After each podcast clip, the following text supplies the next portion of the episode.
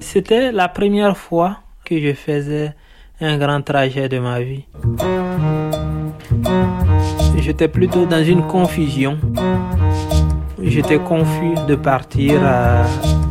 C'est hyper complexe comme aventure. Donc c'était vraiment une fuite. Du coup, à 15 ans, après le décès de votre maman, vous avez décidé, pour des raisons familiales, de quitter la Guinée mm. sans prévenir personne. Mm. Vous saviez que vous alliez en Europe? Non, absolument pas. Le but n'était pas venir en Europe. Le but, c'était vraiment quitter la Guinée. C'est le résultat des suites d'événements, pas joyeux d'ailleurs, qui m'ont conduit euh, jusqu'en Europe. Vous êtes allé où d'abord? Je suis allé à Bamako. Il y a des petits taxis brousses, comme on dit, qui font plusieurs jours euh, de voyage et des routes aussi un peu dangereuses parce qu'il y a ce qu'on appelle des coupeurs de route qui peuvent arrêter les gens, les dépouiller de leurs biens. Heureusement, on n'est pas tombé dessus. Et quand vous êtes arrivé à Bamako, alors vous êtes euh, resté un peu, vous êtes reparti directement? Je suis resté deux jours à la gare. Je ne connaissais personne et, et finalement, avec d'autres personnes que j'ai vues à Bamako. On est allé jusqu'au nord en fait et de Gao directement dans un camion Ben qui prend du sable. Vous avez fait le voyage là-dedans? Oui. Il y avait beaucoup de gens. Je ne peux même pas imaginer le nombre exact. Il n'y avait pas qu'un seul camion. Il y en avait deux, deux camions, donc qui étaient remplis et moi je suis monté là j'avais même pas d'eau. Pour traverser le désert, j'avais même pas d'eau. Parce que c'était vraiment rapide et je m'en suis rendu compte quand j'ai vu les autres boire le lendemain matin. Vous deviez aller jusqu'où comme ça sans eau de Gao Jusqu'à Tamaracet, au sud de l'Algérie, à la frontière. voilà, il y a plusieurs milliers de kilomètres. Euh... jours. Il y a des gens qui nous ont coupé la route plusieurs nuits. Qui nous ont menacés, tabassés. D'autres ont été dépouillés de tout. Hein. Moi, j'avais presque rien. Donc, euh, à partir de là, on ne contrôle absolument rien. C'est un destin suspendu dans la main des gens qu'on va rencontrer. De là jusqu'en Italie, je ne contrôlais absolument rien. Siga. Hey, itambore no kore hadi. Gineto fayin hadi. Siga. Siga temo barafa. Siga.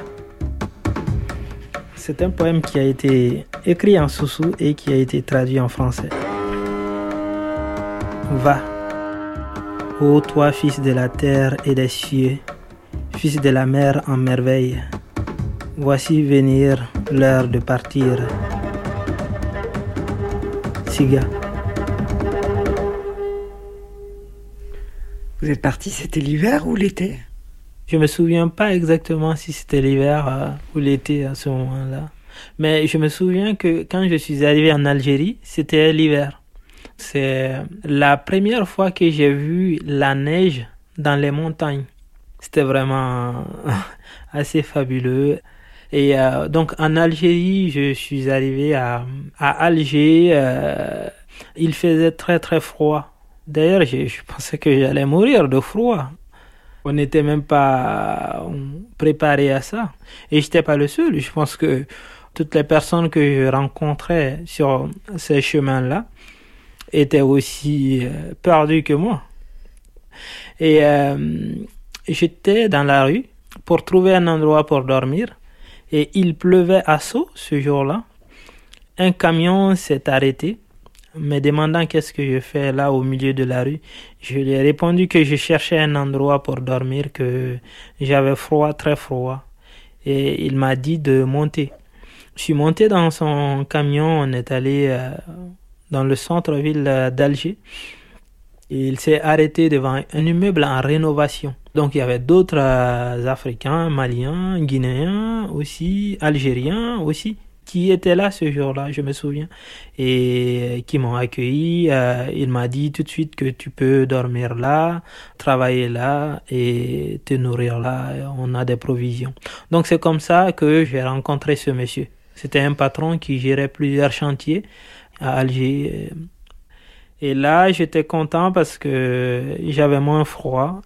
J'ai mangé, je me suis tout de suite endormi. Et le lendemain, il y avait un chef d'équipe. Euh, il est venu, il m'a expliqué comment est-ce qu'il travaille. J'avais jamais fait ce genre de travail dans ma vie. Je travaillais comme aide-maçon. Et euh, le travail le plus dur, c'était euh, se retrouver attaché sur un immeuble d'une dizaine d'étages, neuf étages, pour enlever des carreaux avec un marteau piqueur. Et en Guinée, je n'aimais absolument pas monter un arbre, monter euh, une hauteur. J'avais cette peur depuis très petit. Même euh, pendant la période des mangues, les belles mangues, euh, les greffes qui sont hyper magnifiques, des mangues sucrées qui donnent envie, des orangers.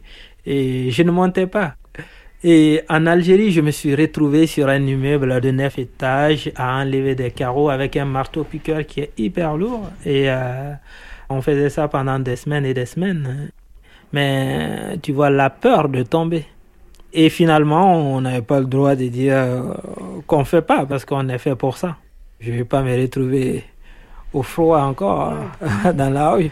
Donc, euh, j'ai passé plus de six mois à peu près, sept mois à Alger. Et euh, le monsieur, il était très gentil. Un jour, je me souviens pour la première fois, il m'avait prêté un livre de Amadou Ampateba. Et ça, j'ai découvert euh, une chose fabuleuse qui est la littérature, qui est le récit tout simplement. C'était la première fois que vous lisiez un livre euh, autre qu'un manuel scolaire? Oui, c'était la première fois. C'était grâce à lui. Et au lieu de me payer, il donna en fait l'argent à des gens. Et il m'a dit, euh, les gens vont venir te chercher pour te ramener en Italie. Euh. Ça, c'était d'un commun accord. Vous avez décidé que à la place de vous verser un salaire, il donnerait ça à des passeurs ou c'est lui qui avait pris cette décision ou comment ça s'est euh, C'est lui qui avait pris cette décision. Moi, j'ai pas osé le contredire. C'est comme ça que je me suis retrouvé en Libye aussi. J'ai traversé l'Algérie et la Libye sans voir même à quoi ressemble la Libye. On est dans un camion entassé comme des sardines et puis des bâches euh, en dessus de vous. Euh, on a du mal à respirer correctement.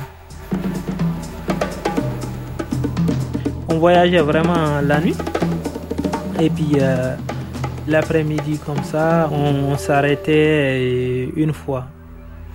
Dans les cours fermés, très hautes, euh, on nous donnait quelque chose à manger et puis on reprenait encore la route. Donc ça, ça a duré plusieurs jours. Et en Libye, euh, il y avait tellement de monde, des toilettes pas propres. D'ailleurs, je suis tombé malade pendant plus de deux mois et euh, je suis resté malade tout mon séjour.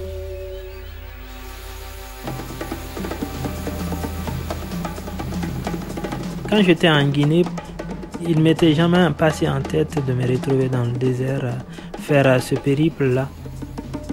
Et j'avais jamais imaginé une telle histoire. Et surtout, quand ma maman était là, on était une famille heureuse. C'est vraiment après son décès que tout a basculé.